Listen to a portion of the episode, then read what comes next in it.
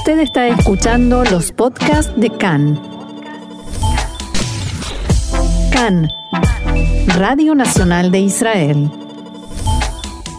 Seguimos aquí en eh, CAN, Reca en español.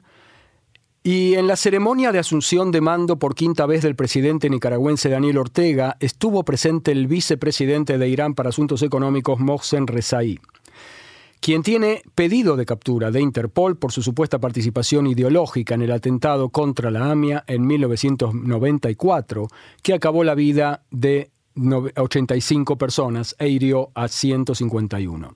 En la misma asunción de mando de Ortega estuvo el embajador argentino en Nicaragua, el señor Daniel Capitanich, que no halló correcto llamar a Interpol y decirle que en ese acto estaba Rezaí a distancia de arresto.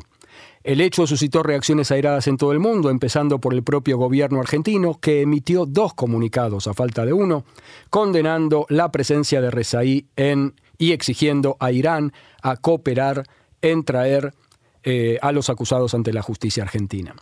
También hubo declaraciones de condena por parte de Estados Unidos e incluso hubo voces desde Israel. Para hablar de algunas aristas preocupantes de este episodio, estamos en línea con Ariel Helblum, director del Centro Simón Vicental para América Latina, directamente desde Buenos Aires. ¿Cómo estás, Ariel? Buenos días para mí. Eh, muy bien, gracias a todos ustedes. Muy bien. Primero, eh, tenemos que explicarle un poco a la audiencia quién es Mohsen Rezaí y por qué se piensa que es uno de los cerebros del atentado a la AMIA. Eh, bueno, eso es, de la siguiente de la siguiente manera. Parte de las investigaciones que el fiscal llevó adelante eh, determinaron que hoy cinco, porque en definitiva al principio eran ocho personas, participaron ideológicamente en una reunión en Teherán donde se definió y se determinó llevar adelante la acción que terminó con el atentado eh, en forma física, es decir, pensarlo, organizarlo, establecerlo, toda la idea de cómo debía llevarse adelante. Saí y Bajid, que hoy son dos este, oficiales dentro del nuevo gobierno iraní, eh, uno como vicepresidente para asuntos económicos, el otro como ministro, eh, formaban parte de toda esta, digamos, de todo este grupo que llevó adelante esta decisión eh, técnica e ideológica de llevar adelante este atentado, entre otras cosas porque era un alto oficial de las fuerzas al digamos, de las fuerzas revolucionarias de Irán, y, entendían que era parte de su batalla este, mundial eh, de, llevar adelante contra este, Israel, Estados Unidos y, esta batalla que llevan adelante en el mundo por el establecimiento y por el sostenimiento de la revolución eh, llevada adelante en el año 70.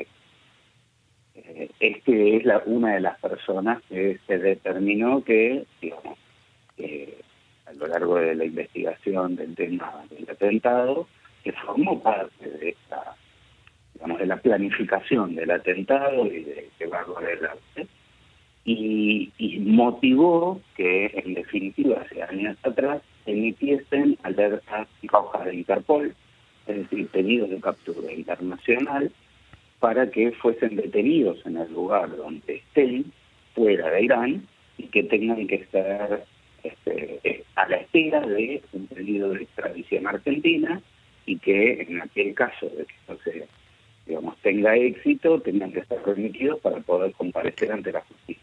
Es decir, que teóricamente el acuerdo que había firmado el gobierno de Cristina Kirchner con Irán tenía que ver con que en Irán se arrestara a estas personas. No, el, el famoso memorándum de entendimiento eh, lo que lo que sostenía era estas personas eh, en definitiva y hasta el día de hoy no pueden salir tranquilos de, Irán. Eh, en realidad digamos solamente van a aquellos países donde ellos están seguros de que no van a ser molestados. Eh, pero como como dice un alto oficial de, del propio centro eh, nuestro centro, ellos hoy no pueden ir a, comer a su restaurante favorito en París, ni a realizar sus cuentas en Suiza, este, ni a poder ir a ver una obra de teatro en Broadway o en eh, pero sí van a estos países que tienen algún tipo de, ideología similar o que tengan alguna seguridad de que no van a ser detenidos. Ahora, Ariel... Lo que sostenía, perdón, lo que sostenía el memorándum en ese momento era renunciar a la jurisdicción de la justicia argentina y generar una eventual comisión de la verdad eh, que iba a estar formado por propios iraníes, en el cual el fiscal que iba a tener que, este, que investigar tenía que viajar a Teherán para poder este, investigarlos allí delante y que quien en definitiva iba a resolver no iba a ser la justicia argentina, ni siquiera una justicia intermedia, sino una comisión formada por iraníes y, algunos delegados argentinos y algún otro que entre ellos resuelva. Pero era renunciar prácticamente a toda la jurisdicción de la justicia. Eh, ahora, el gobierno argentino criticó y condenó eh, al gobierno de Nicaragua por la presencia de Mohsen Rezaí en la Asunción. Eh, y, el de Nicaragua es un gobierno amigo del actual gobierno argentino. por eso... Es que, ahí está el tema. No hubo una condena tal cual. Digamos, yo creo que fueron dos comunicados para guardar los formas. El primer comunicado lo que hace es repudia la presencia este, de, de, Rezaí en, en Nicaragua. Eh, y en ningún momento pidió la captura en el primero. No, yo no dije pedir la captura, dije criticaron duramente la presencia. No, primero, el primero lo que hace es, este, sostener esto, de que se condenan la presencia. Y en el segundo, se dieron cuenta que faltaba esto y después de una andanada de críticas eh, por parte de todas las organizaciones y de todos aquellos que entendemos de que esto solamente cuidaba la forma.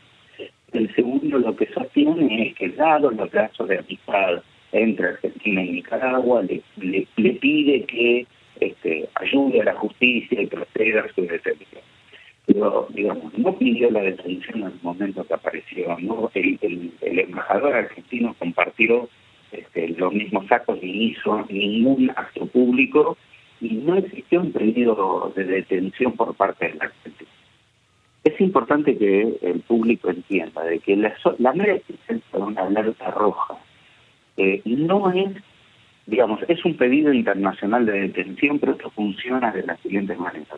En teoría, si hay sistemas bien, este, bien armados desde, desde lo informático, cuando una persona llega a un país o pasa migraciones, parte de la revisión es que cuando le pasan el pasaporte no salte en la existencia de alerta roja. Y si así sucediese, debería tener que detenerla y avisarle al país que está pidiendo la detención para que haga todo el trámite de, este, de, poder pedir que, que se siga adelante con el procedimiento.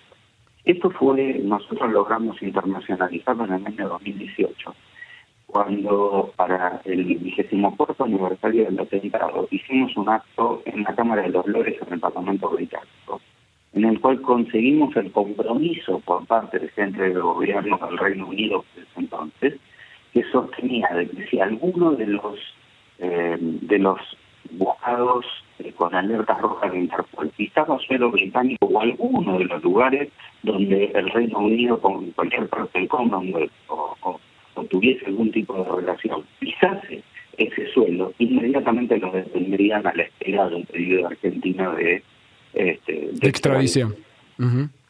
Cosa de que es lo que debe hacer un país que forma parte de la organización Interpol. En este caso, justamente lo que se critica de Nicaragua que no lo haya hecho, pero el, principal obligado tiene que ser Argentina. Es decir, si el embajador lo vio este, o supo de su existencia, inmediatamente debe pedir la, la extradición o la detención y extradición. Ariel, para nosotros es importante. Sí. Eh, la portavoz del gobierno argentino, Gabriela Cerruti, dijo que el embajador argentino, Daniel Capitanich, no tenía manera de saber que Rezaí iba a estar ahí. Eh, por supuesto que también cuando lo vio no hizo nada. La pregunta es si sabía, si fue a propósito, si fue una torpeza de Capitanich que no conoce el tema y que no sabía en realidad a quién eh, tenía enfrente o algo así. Bueno, pero esto tiene que ver con, digamos, declaraciones este, circunstanciales de un gobierno que tiene amplias contradicciones con el tema. por todos lados declara que tiene intención de resolver la causa, muchos de los eh, sospechosos por distintos hechos de la causa son parte, o por lo menos sostenedores de este propio gobierno. Y además, sus aliados son todos los mismos aliados de Irak. Es decir, sostener este, que, la, que la Argentina no hace condenas ni a Nicaragua, ni a Cuba, ni a, Venezuela, eh, y por el otro lado este, formar parte de los mismos organismos internacionales y sostener que no tienen este, ningún tipo de ataque a los, a los derechos humanos en estos países y por el otro lado este, salir a condenarlos. Es decir, esto se da, por ejemplo, dentro de la misma semana en que Argentina cree haber logrado como un éxito político en la presidencia de la CELAC, un organismo inventado en la época chavista, eh, eh, que, que cree juntar a todos los países de América Latina digamos, para competir de otra manera con la OEA, porque en la OEA están Estados Unidos y Canadá y no están ahora Nicaragua, en Cuba y, y, Venezuela.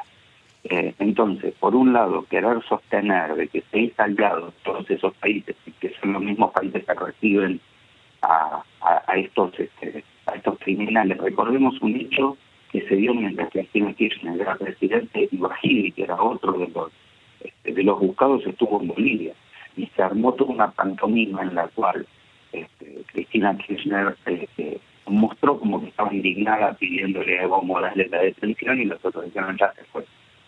Eh, en esta situación, digamos, todo lo que se hizo no se hizo, fue parte de estas contradicciones.